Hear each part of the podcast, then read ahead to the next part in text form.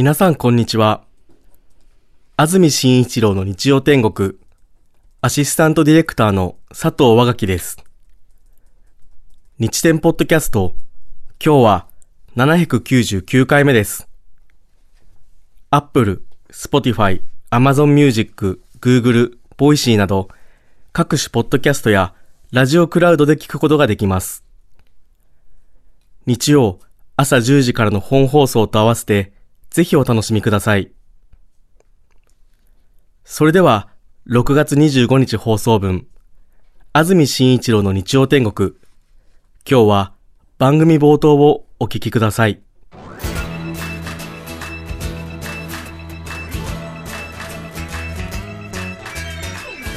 安住紳一郎の日曜天国おはようございます6月25日日曜日朝10時になりました。安住紳一郎です。おはようございます。中澤由美子です。皆さんはどんな日曜の朝をお迎えでしょうか？関東地方梅雨とはいえ今日も天気太陽が少し顔を出しています。曇り時々晴れ夕方は内陸部で急な雨雷雨のところがあるかもしれません。今日の最高気温東京、熊谷、宇都宮で30度前橋で31度横浜で29度千葉で28度水戸で27度の予想です。東京の降水確率午後夜ともに20%です。最近週末天気ね恵まれている感じがしますよね。少し今日は傘持たずにお出かけしても良さそうな。良さそうな。感じですね。はい。さて先週ですけれども日天ミニマムロト2を行いました。6年ぶりということでした、これまで2009年から始めまして2017年まで9回連続で行ってきたんですけどもしばらくお休みしていました。久しぶりになんとなくこういう大型企画をやりまして、ええ。なんだか興奮のうちにあっという間に過ぎたなという感じですがまた一方で最近ラジオは生ではなく収録後ほどいろいろなメディアを通じて聞くっていう方が増えましたよね。そうですうねん。なので後からリアルタイムではなく聞いている人にとってはなんだかちょっとね。そうですうん。ね参加できない抽選会を延々聞くっていうね。ね。ことになりました手ね。が出せないものですね。やっぱり6年経って随分とええラジオの聞かれ方も変わったなっていう感じですが基本的にはリアルタイムで聞いていない人のことは二の次に考えていますから。いやいやこれはね本当に最近ほら やっぱりね AM ラジオで聞くよりも YouTube とか他のねえ Voicy とかよくわからないけれどもいろいろありますでしょ？ radiko とかね、ううん。ん、ああいうもので聞いてる人が増えていてそちらのお客さんを大事にするっていう傾向があるんですよ。ええ仕方ありませんね。世界の趨勢ですからねなんですけども私はここではっきり申し上げておきたいと思いますね。リアルタイムで聞いてるお客さんが一番でございますね。だってそんなこと言ったら私たちも生放送でやる意味なくなっちゃうじゃんね。そんなこと言うんだったら私も堂々々と平日の水曜日の午後2時ぐらいから収録したいわ。ねえなんで30代40代の私の大事な人生の日曜日をずっとこの AM ラジオに捧げてきたと思ってんのよっていう気持ちはあるよね。ごめんなさい。急に。いい大人が大きな声出して。知らない？あ本当に。おかしくない？中田さんだって娘さんと過ごしたかった週末の日曜日もあるでしょう。ねえ娘さんが泣いてお母さん日曜日になんでうちだけ日曜日はお母さんがいないの？なんて言ってさ泣いた子がさもう16歳か17歳でしょ？なんて説明しますか？ねもう行かなくていいの？え、うん、ええ？なんて言って。おかしいでしょって話なのでまあ聞いてくださってる皆さん方はありがたいなというふうには思ってますけども。そうですうん。ねまあそうですね。違いますかね？違いますね。いや思い起こせばそうです。そうですよね。えなのでこうやってリアルタイムで聞いている皆さん方が参加できる企画っていうのが生放送らしくていいなということでございました。そうでしたね。当選番号が安住の83という数字に決まりました。来ました0から9まで目が振られているサイコロを2つちょうどね10面体の正10面体のサイコロがあるんですけどもねそれをスタジオで振って数字が決まってその数字に応募した人が全員にさくらんぼ当選が決決まるという仕組みなんですけども、最近は少し聞いてくださる方が増えて100通りではなかなかさくらんぼが当たらないということで今回からは200通りということで好きな2桁の数字の前に安住の組か中澤の組かそれを書いて送ってほしいというふうにルールを変更いたしました。はい。なぜ最近聞いてくれてる人が増えたかというと YouTube や Voicy などさまざまなメディアが増えたことによってええ。え聞いてくれる方が増えています。ありがとうございあます。りがとうございます。本当にそうです。ありがとうございます。ありがとうございます。本当に M ラジオの窮地を救ってくださったのは皆様方です。ありがとうございます。す本当に。Amazon Music、Google などです。本当ですね、はい。本当にありがとうございました。今額が机につくぐらいお辞儀しています。マイクにぶつかりそうになってねます。はい。マイクを避けながら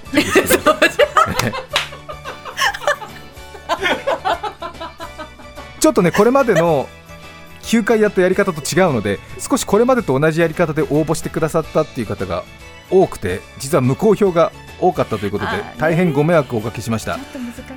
私の説明が下手だったそのことに尽きるわけなんですけれども。うん。ちょっとね安住の組中澤の組っていうのがなんか私あの宝くじの感じからなんか組っていうのをなんかこう自分でひらめいてええ言ってたんだけども突然安住の組って言われてもなんか聞き取れないよねなので安住の国中澤の国っていうあのうん 出雲の国黄泉の国の国で書いてくださった方が結構多くて結構いらしたです、ね。結構いましたね。ええこれは別に無効にはなってませんけども、なんかすごく迷惑をかけたなと反省しています。なんかちょっとね、スピリチュアルな感じするよね。なんか、えこういうことやってるの？この番組みたいな、なんか、それぞれのなんか、国を決めなきゃいけないんだみたいな。しかもチームじゃなくて国って呼んでるみたいな。ちょっと嫌な感じがしますね。うん。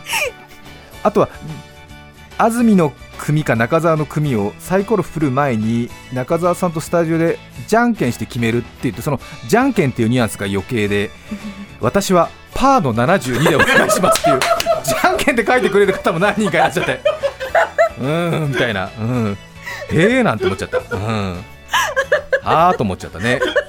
パー72ってゴルフ場かみたいな、うん、ベストグロス出ましたみたいなね。パー72ってなんかいいなと思いましたけどね。すごくいいですうん。ね。私はチョキの64みたいな。チョキの64みたいな。はあみたいな感じでした。ね。えあと皆さん気になるところですが安住の組が49%中澤組が41%ということでやっぱり半々ぐらいに分かれましたね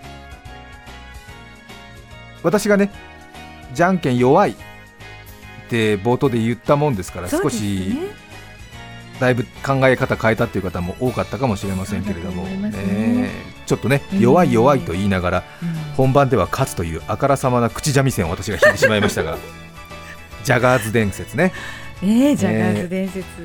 私が少年野球の時に同点で引き分けになってそしてホームベース上に9人並ばされて対戦チームとじゃんけんをしてうちのチームが5勝すれば勝ちが決まってトーナメント次進出できるのに4連勝した後5連敗してその5連敗の中の1人が私だったという話をしましたね。い。かにそのじゃんけんに対してトラウマがあるかっていう話をしました。そうしましたらですね私の母北海道に住んでるんですけれども昭和22年生まれ1947年生まれでもう70をとうに過ぎてますけれども珍しく連絡が入りまして私の母が今通っている体操教室があるんだそうですが、はい。まあ、ちょっと詳しくは知らないんですがその体操教室で日曜日の夕方、同じ教室の横になったご婦人から安住アナウンサーのお母様ですよねって言われてはいそうですが何でしょうかって言ったら先ほど息子さんがラジオでお話になっていたあの少年野球のじゃんけんの4連勝の後からの5連敗の話ですがうちの主人がその少年野球の監督をやっていて安住さんと対戦した5連勝した方のチームの監督だったんですって話しかけられたっていうふうに言ってました。そんな偶然があるんだなと思って本当に人の縁嬉しいなと思ってよくねそうやって覚えていてくださって声をかけてくださったなと思いますけれども。ただ放送を聞いていなかった私の母はちんぷんかんぷんで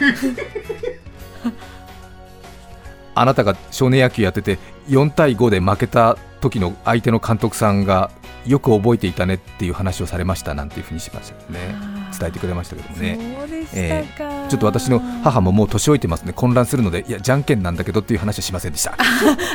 そうそうですね。まあちょっとはいあった時やっぱりねちょっとうん。向こうのね勝った方のチームの監督さんも劇的なやっぱりちょっと変わった例だったんで覚えてたんでしょうね。そうだったんですうね、んちょっとねね。もう一回その監督さんと私はもうね50になりましたんでもうええ。40年前の出来事ですけどもう一度じゃんけんしたいなって気持ちありますよね。ね。うん。勝っておきたい？え？勝っておき勝勝って勝みたいでしょうね。そしてあのトラウマからね。うん。晴れて。晴れてね。うん。なるかなっていうことですけどねたまにほらあの高校球児の皆さん方がね、うん。少しこう大きくなられて戦争や何かでうまく大会が開催できなかったっていうような皆さんがね、うん。ちょっと集まってやったりしますもんね、うん、あの時の球に集めてほしいなと思って。あ今度あっち向いてほいかなんかで全全勝してやるなんて気持ちになってますけど 楽しそうですね。どうでしょうかね、ええ。すみません。本当にありがとうございました。ありがとうございます。でそれぞれね皆さんが何に投票したのか気になると思いますので、ええ。一覧表をツイッターにすでに上げておりますので気になる方はツイッターで見てみてください、はい。番組終了後に番組のホームページでも一覧表を掲出いたしますので興味のある方はぜひご覧ください。もうねすごいよね。00から99でしかも安住中澤にそれぞれどれぐらいの数字が投票されたかということですよね。ね今回総数が1万497で有効票が9800ぐらいあると思いますけれどももうほぼドイツのエニグマ暗号みたいにもう乱数表みたいになってますんで。でもちょっとね自分と同じ数字どれくらいの人方が投票したのか気になりますよね。で安住の83が当選番号ということで当選人数ですがはい。気になるところですが当選人数が85人いらっしゃいました。100人以内に収まっていますのでフローズン紅秀峰 2L200g2000 円相当のさくらんぼをこの85人の方にお送りしたいと思います。問題なければ今日スタッフからメールなどで連絡がいくと思います。ご確認ください。そして悔しいのは83だけども中澤さんの83にした人はもう本当 悔やんでも悔やみきれない。そうでしょうね。いうことですね。組違い、うん。はい、宝くじのね組違いっていうのはこれぐらいの気持ちなんだっていうふうにね書いてある方が多かったですけども、そうでしたね、大体ねうん当選するとすぐあ私のが当たったと思います。私が83を選んだ理由はうんぬんかんぬんっていうね結構送ってくださる方がいるんですけども。安住の83って書いた方からの続報はほとんどなく中澤の83って書いた人から恨みつらみのメールがすっごい来てます。ねそうですよね。え、64人いらっしゃいまいしたね。やいやいや本当に、せっかくね。うん、ちらの選んでくださったのに本当に申いやいやいやいや。中澤さんがね申し訳ないっていうことはないんですけれども、まあ、むしろ私が勝って申し訳ないっていうか私が弱いと言いながら勝ったということが申し訳ないっていうことなんですけれどもなかなかねええ。また私が8月3日誕生日なのでそう。83っていう数字が少し何かこう偶然とはいええちょっとした何かやっぱり引きみたいなものがあったようなんですけどもえねえ。そこをねあえて中澤組にしたっていうことでなかなかね思考がこう整理つかなくって、えー 安住許さねえとかもう番組もう二度と聞かねえぐらいのそれぐらいのなんかちょっとこ嘘、う、うん、いやだからなんかあるみたい。やっぱりねうん泣き崩れましたっていうね、うん、ですよね。うん。ことでした。うん83まで行ってたのにっていうことだよね。そうですよね。うん。ということですね。まあいろいろ真剣にやるからこそこういうねはい。恨みつらみも生まれますね。そうですね。生放送らしい感じでよかったと思います。胸が痛い、うん。本当ねええ。当たって嬉しい外れて納得ってことだもんね、まあそうですうね、ん。そして先々週ですねスイスの方からメールをいただきましてスイスに住んでいるんですが納豆がやはり日本の食材店で買うと高いと。ええ。3パックでね800円とか1000円くらいしてしまうということでなんとか自分で納豆を家で作りたいんだけれどなかなかうまくいかないっていう話からね私もかつて東京の自分の部屋の中で作ったんですよっていう話をしましたがそうでしましたら海外でラジオを聞いてくださってる方たちからいやうちもそうなんですよというようなメールがねええ。届きましたので少し紹介しますがこの方は湯船に浸かりたいさんという方です、はい。手作り納豆についてスイスにお住まいの方のメールを聞き初めてお便りいたします私はアメリカのオレゴン州に住んでいますがやはり納豆が大好きで子供たちにも赤ちゃんの頃から納豆を食べさせていたので大きくなった今でも梅ネギオクラなどいろんな具を入れた納豆が子供たちは好きなようです。おっしゃる通り海外で納豆を手に入れるのは大変。まとめ買いができたとしてもそれを冷凍庫に保管すれば結構な場所を取ります。確かにね。ね。パックがねしっかりしてるからね私もある時から自分で作り始めました。ヨーグルトメーカーがあればいつでも安定しコンスタントに自宅で量産できます。フルタイムで働いている私でも作る時間を逆算し大豆を水で戻し始め蒸して機械にセットし24時間後には完成という納豆作りの工程は楽しみでもあります一度大豆が足りなくて少し残っていた黒豆を足して作ってみたところ予想に反し実にこじゃれた高級そうな見た目の納豆が出来上がりました。味も黒豆のまったり感が加わり上々です。ねえ。ということでヨーグルトメーカー。すごい。初めは大豆を茹でていましたが蒸した方が味が凝縮され濃い豆の味に仕上がり非常に美味。ヨーグルトメーカーは少し値段は張りますがこれでヨーグルトはもちろんのこと塩麹醤油麹甘酒発酵あんこチキンコンフィなど作ることができて海外でもなかなか手に入りにくい日本食を作ることができ自分でも満足。十分元は取れた満足な投資だったと自負しています。ねえ。近い将来次は味噌作りに挑戦したいと思っています。2年ほど前にラジオを知り嬉しく遠い異国でも頑張って生きていけています10月に3週間弱ほど帰国予定なのでその時はオンタイムで聞くことを楽しみにしています。ということでね。そうですか。正しくはこの人もリアルタイムで聞いていませんので お客さんとしては残念ながら。いやいやそうじゃない。そうじゃない。何ですか？注目するのはそこじゃない。あちそこじゃないの？いや申し訳ないけれどもこれは 正規のお客さんではないから。違うですえ違うの？ありがとうございます。本当に素晴らしい達人からお便りをいただきましたね。本当ですよね。ありがとうございます。ね。うん。いやあそう？なんか俺がなんか おじいちゃんおじいちゃん興奮したらダメだよみたいな俺がなんかたしなめられてるような感じがするけど。いやそうかな。おかしいなと思ってんだけど。うんあの繰り返しになるけど別にこれあれだもんね。あの海外にお住まいの日本人の皆さん方にねあの伝えてるラジオじゃないもんねこれね、うん、つないでる。スイスとアメリカ、そうだよね。それはだってほら NHK がやってるじゃんね。あの海外の日本人に向けてのラジオ放送はね法人のねああれだよね。うん。まあいいんですけどごめんなさい。スイス同じくスイスの方でマカロンさんありがとうございます。ありがとうございます。花丸マーケット時代から番組を拝見しています嬉しい。こういうね書き出しにはね心つかまれちゃう。ありがとよかったですね。いや本当にうん。自分と共にあの同じね時間を過ごしてきたっていう感じがして嬉しいです。花丸マーケット時代から。いやありがとうございます。もう一回読んじゃうよ。いやいやいやもう嬉しい。もうこういう書き出しの場合はもう詐欺でも信じちゃう。今はフランスで結婚し住んでいますが Voicy で聞き始め YouTube でも聞けるようになって嬉しく思います この人はでも花丸マーケット時代から聞いているっていうことだからギリギリ正規のお客さんに入れそうで入れてません。どっちなのどっちなの自分でもよく分かんなくなっちゃってる。危ないことになっちゃってる。私があ失礼。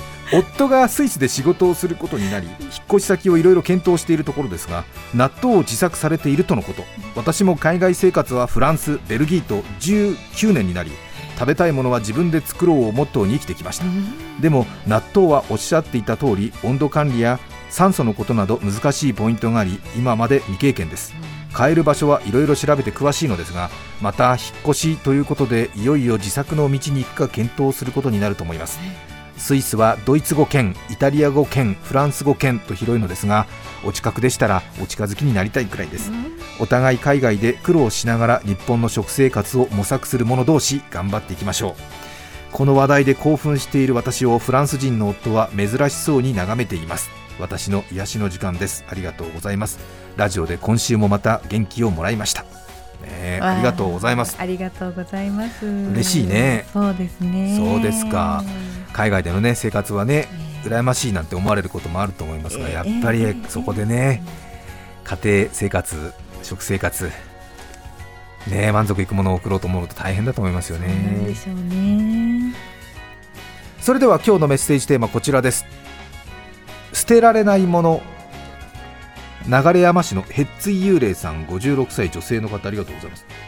昨年引っ越しをしたのでかなりたくさんのものを捨てましたがどうしても捨てられないのが書店やデパートなどの綺麗な袋。今も大きな段ボール2箱分部屋に転がっています。確かに。ねえ。あれなかなかね捨てられないよね。そうですね。いつかね何か使えると思いますもんね。そうですね。結構使えますしね。はい今も大きな段ボール2箱分部屋に転がっています。深川亮さんはそんな時脳内連法を発動させるんだそうです。それ取っておかないといけないんですか？と強い口調で自分に言い聞かせるとか。私も脳内連法が欲しいです。あとちっぽけなプライドも捨てられないんだよな。あああ蓮舫さんの絶望鋭い感じで、ー立憲民主党のええ。参議院議員の蓮舫さんですね。蓮舫議員、はい、うんあの仕分けの時にねはい、やってましたよね。ね。絶望鋭く。うん。うんね二番じゃダメなんですか？そうそうそうそう、え脳内連法を発動させるんですよね。確かに。いいですね、確かに。うん。私も勝っちゃおうあ蓮舫脳様連法ね、はい。い、いですよね。いいですね、うん。はい。こうなん体内野党っていうかねなんかね、うんうん。はい。常に自分を否定的にね、うんうんうんうん。うん厳しく追求する。そうですね。いつも心に杉尾秀哉みたいなことでしょ？先輩、そうですね、うんうん。えー。厳しく追求するってそうですね。うん、いいいい。いつも心に立憲民主党みたいな。あいかんいかかんそうね、うん、急に政治メッセージみたいになっちゃう、うん、いかんいかんっての言い方おかしいけどね、うん、いかんいかんいかん。おかしい、うん、放送法に触れてしまうところだった。うっかりと。うっかりとね。ありがとうございました。はい14歳の方からいただきましてありがとうございます。兵庫県西宮市の雪うさぎさんありがとうございます。ありがとうございます。いやー10代でうん。朝から AM ラジオとは関心です。ですぞ。ありがとうございます。なんていうふうに言ったら最近の10代は AM ラジオでは聞いてないんでそんなこと言われてもわからないんですけどっていう10代からのメールもいただきまして少し30分ほどやさぐれてしまいました 結構へこみますね。へこむよね。ううん。んいや10代は別に AM ラジオ中波で聞いてないんでなんて言って。はあ。中波なんて言わないでしょ。あごめんなさい。それ私が言ったんですよ、え ーあの AM ラジオのね、ね、うん。は波では聞いてない。い、波では聞いてない、なんだか知らないけどスマートフォンから流れてくる。空から降ってくうん。る電波的な、誰かが編集した何かを聞いてたりとかするわけです ね。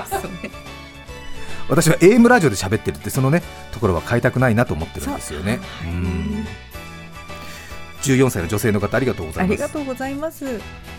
私の捨てられないものですが私の祖母は祖父が亡くなってから私がいついなくなっても誰も困らないようにと身の回りの片付けを始めました。おばあちゃんね一緒に住んでるのかな？初めこそ頑張ってよく捨てていましたがそのうちにこの人形の前でみんなで写真撮ったわよねなどとどんどん感傷的になっていきました。はい祖父が亡くなったこともあるし私は辛いんだろうなと思いよく手伝っていました。はい。片付け始めてからしばらく経ち終わりが見えてきた頃祖母が私に「ねえこのひな人形すごくいいものなのよ。捨てるにはもったいないからゆきちゃんのお部屋に置物としてどうかしら?あとこの小物入れこれもいいものなの。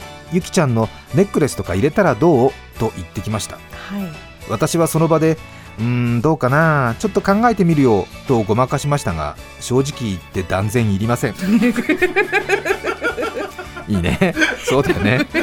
私の部屋はピンクや白で統一していてそこにひな人形を年中置くなんて絶対に嫌です。今度断ってやろうと思っていました。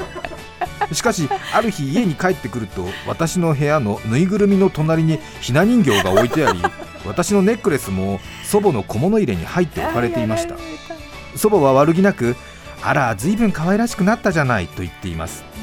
強引さに若干腹は立つものの祖母の気持ちもわかるので置いてあげようと思います。終わり。優しあいー優しいね。優しいですね。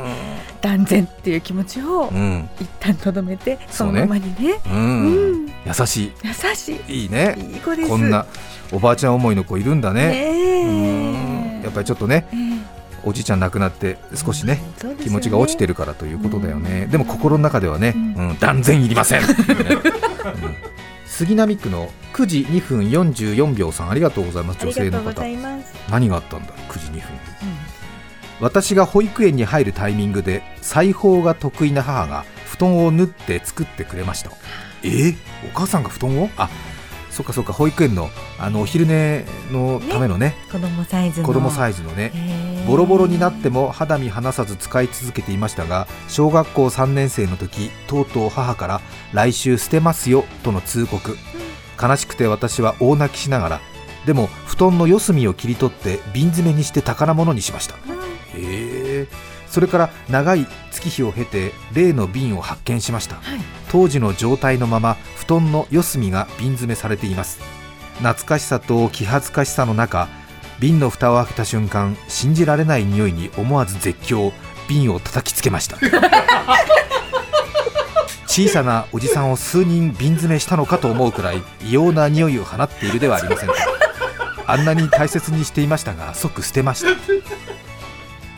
出た、すごい。うんすごいジェットコースターだった今な。ね。あとおじさんだからって何言ってもいいっていうのはよくないと思うよ そここれ。ですね。うんあ、そ、そっか。そう。小さなおじさんを数人瓶詰めしたのかと思うくらい異様な匂いを放っています。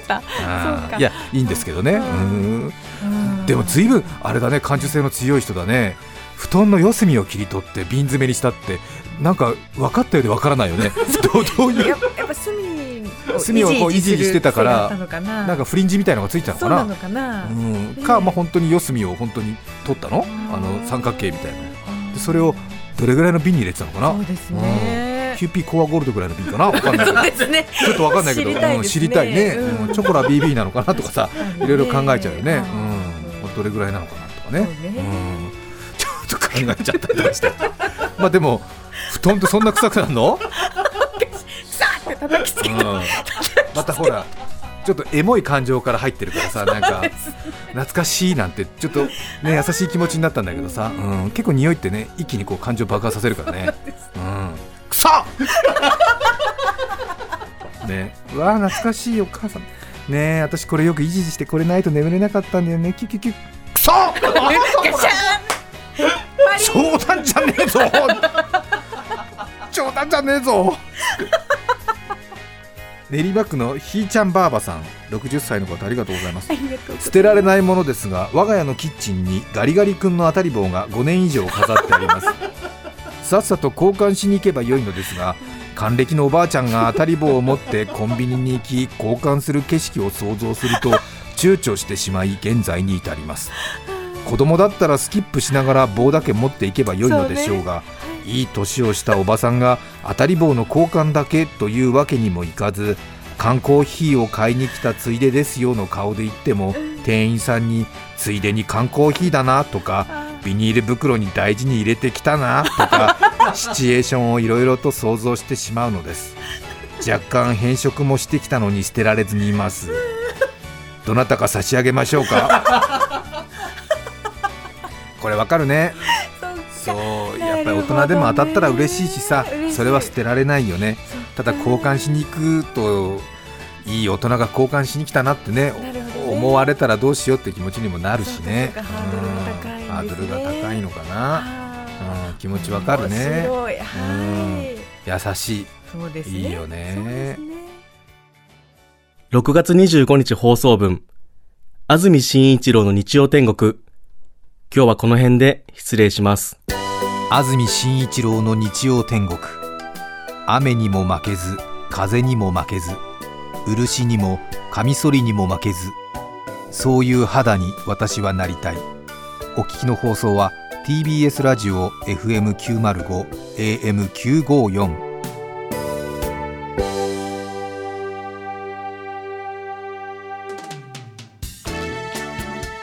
さて、来週7月2日のメッセージテーマは、ジェネレーションギャップ。ゲストは、シンガーソングライターの朝倉さやさんです。それでは、来週も日曜朝10時、TBS ラジオでお会いしましょう。さようなら。